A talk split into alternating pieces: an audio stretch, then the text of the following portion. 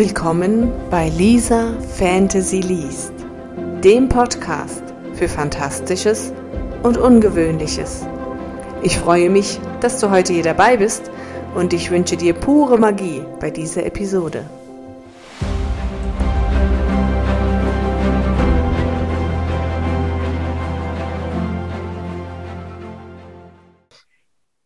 Willkommen zu Folge 12 und mein heutiger Gast ist Ravea.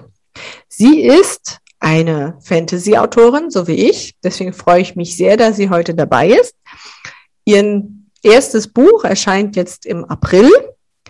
Aktuell gibt es natürlich noch keinen Titel, nur einen Arbeitstitel, den ich nicht verrate, weil der ändert sich noch. Aber in den Show Notes bekommt ihr natürlich den Link zu ihrer Homepage und dann habt ihr aktuell auch alles da und könnt das Buch euch dann auch holen.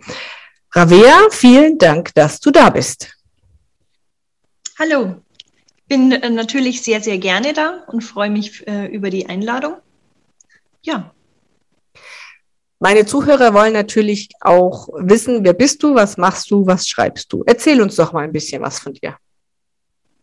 Ja, also ähm, ich bin Ravea. Ähm, ich bin äh, seit äh, ich denken kann eigentlich ein Geschichtenerzähler und ähm, verbinde gerne meine Geschichten eben auch mit meiner Kunst. Das ist immer eine zusammenhängende Geschichte für mich.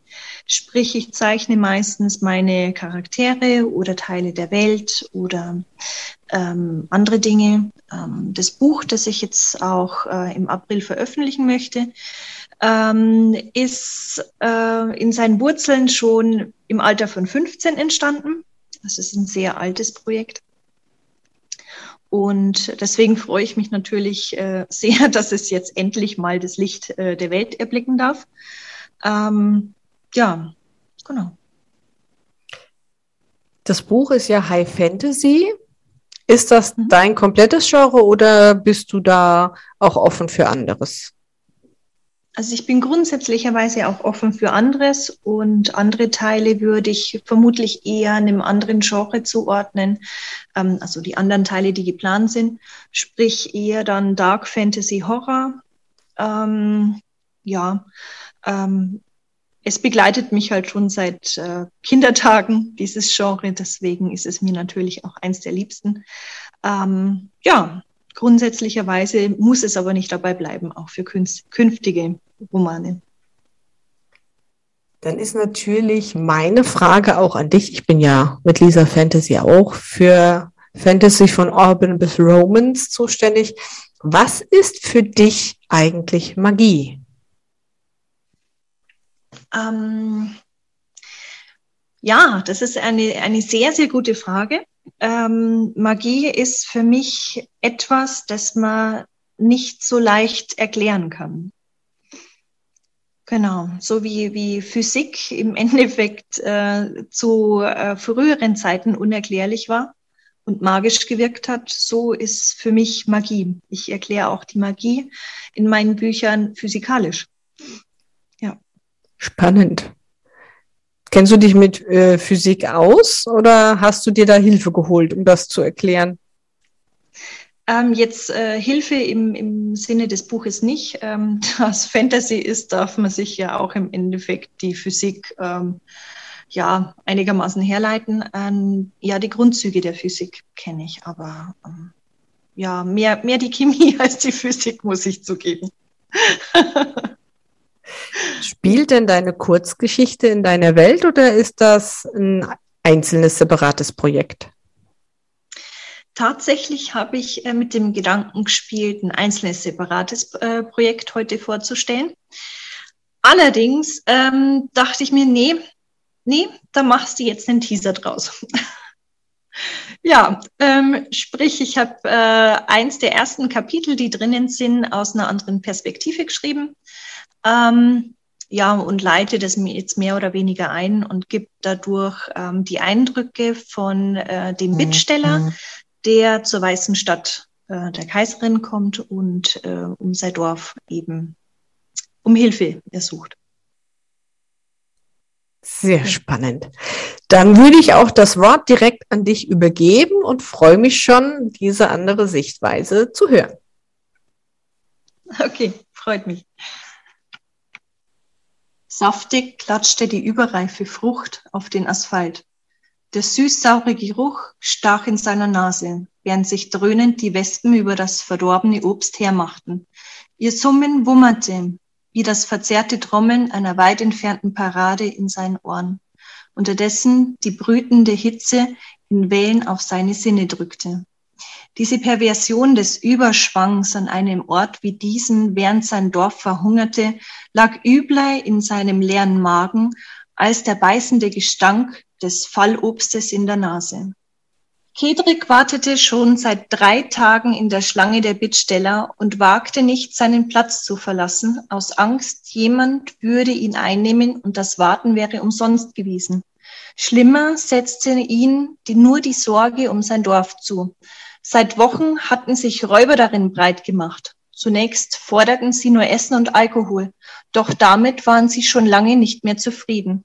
Während Kedrick allein zur Weißen Stadt aufgebrochen war, versteckten sich seine Frau und Tochter im Vorratskeller hinter den wenigen Säcken Getreide, die ihnen übrig geblieben waren, um den Tribut für das Bittgesuch zu bezahlen. Wäre er ein Krieger, hätte er gekämpft, doch niemand aus seinem Dorf konnte sich wehren weshalb sie dringend Hilfe von außen brauchten. Dennoch war keiner bereit gewesen, ihm zu folgen, aus einer Angst vor dem herrschenden Volk, das jene Furcht vor den Räubern übertraf. Für Kedrick war es die Wahl zwischen Pest und Cholera, doch zu handeln und Beistand zu erbitten, ließ ihn wenigstens hoffen, ihr Schicksal zu wenden. Der Bauer würgte und schluckte zum beißenden Gestank der fallenden Pfirsiche Galle während seine Hoffnung von Stunde zu Stunde weiter schwand. Der offen zur Schau gestellte Reichtum der Illers ließ ihn nicht einmal mehr wütend werden, er ließ ihn verzweifeln. Langsam bewegte Kedrick sich vorwärts, alle paar Minuten einen Schritt, dann beobachtete er einen Iller, dem weitere ehrerbietig folgten.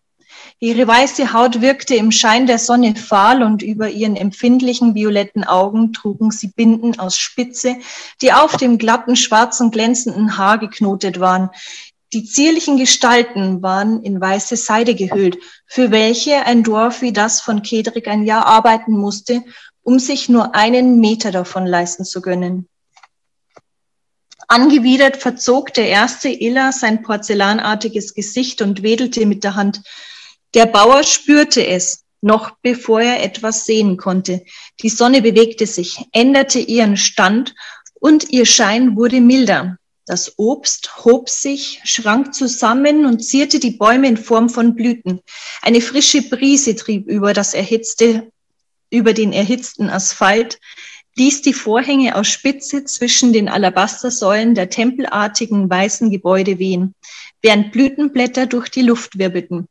Kedrick, der all die Tage auf der Straße wartete in brüllender Hitze und nagenden Hunger, spürte Tränen seine Wangen hinablaufen. Wie ungerecht. Wie entsetzlich ungerecht verteilte die Welt Schicksale und gab einem Volk allein die Macht von Göttern. Am vierten Tag stand er letztlich vor der Kaiserin, der Wiedergeburt der letzten Göttin, und wie eine solche wirkte sie. Man zwang den Bauern auf die Knie. Er hatte eh kaum noch Kraft, sich aufrecht zu halten. Doch sein Blick wagte er nicht zu heben. Die feingliedrige Gestalt der Herrscherin, wie aus Marmor geschlagen, saß in einer Myriade gläserner Facetten, gehüllt in ein Kunstwerk aus Metall und Seide.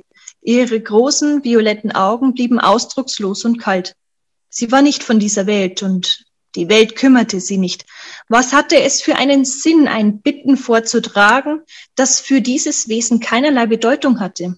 Verzweifelt griff der erschöpfte Mann an seine Brust und zwang die Worte über seine Lippen, während er schilderte, wie es um sie stand. Es war, als beobachte er sich von außen, als wäre all das keine Wirklichkeit mehr, obwohl es doch der wichtigste Moment der letzten Jahre war, der, in dem er seine Heimat retten konnte. Seine Frau, seine Tochter, aber es fühlte sich an wie Sterben. Sein Herz raste in Todesangst. Was tat er hier? Was hatte er hier verloren? hatte er doch auf, hätte er doch auf die Leute in seinem Dorf gehört, dann wäre er in jedem Moment zu Hause und könnte seiner Familie vor den und könnte seine Familie vor den Räubern beschützen, statt es hier damit zu verwirken, Wesen zu erzürnen, die keine Gnade kannten. Neben der Göttin stand ein anderer Iller. Er war alt, aber stolz. Man nannte ihn die Stimme der Kaiserin und für diese sprach er auch, während sie reglos durch Kedrik hindurchsah. Deinem Bittgesuch wird stattgegeben, dank der Gnade der Göttin, verkündete der alte Iller. Kedriks Herz setzte für eine Sekunde aus. Hatte er richtig gehört? Ungläubig hob der Bauer den Kopf und bemerkte, dass der Blick der Frau auf ihm lag. Und dann geschah etwas, das bisher noch nie geschehen war. Dieses Wesen, das mehr wie ein Geist wirkte, sprach und stellte ihm eine Frage, die man kaum als solche erkannte, denn ihre, ihre Stimme fehlte jede Emotion. Wieso kommt ihr erst jetzt? Wow. Das ist ja mal ein starker Anfang. Da möchte ich natürlich gleich wissen, wie es weitergeht, werde mich aber noch bis April gedulden müssen, wie alle Zuhörer auch. Dankeschön. Ja, das ist echt spannend. Da möchte ich, würde ich am liebsten jetzt mir das Buch schnappen und lesen, was passiert denn da? Um was geht's denn da? Kannst du noch ein bisschen teasern? So ein ganz klein bisschen? so viel, um meine Neugier zu befriedigen, bitte? So ein ganz klitzekleines bisschen. Bisschen, bisschen. Also, ähm, ja, also das Buch ist eigentlich aus der Sicht der ähm, letzten Göttin geschrieben. Also aus, äh, ja, ähm, der von Allegora. Deswegen ähm, ist es jetzt so, diese, ähm, diese Sicht jetzt von Kedrick, ähm, die, die kommt nicht nochmal vor. Deswegen ist es äh, schlicht und ergreifend nur ein Teaser. Ähm, ich schwank trotzdem immer wieder mal ähm, im Buch ähm, durch die Sichtweisen der einzelnen Charaktere. Ähm, es fängt allerdings auch mit, ähm, ja, mit äh, einem relativ schockierenden Kapitel an. Also es, ist, es wird nichts für zart Beseitete werden. Genau.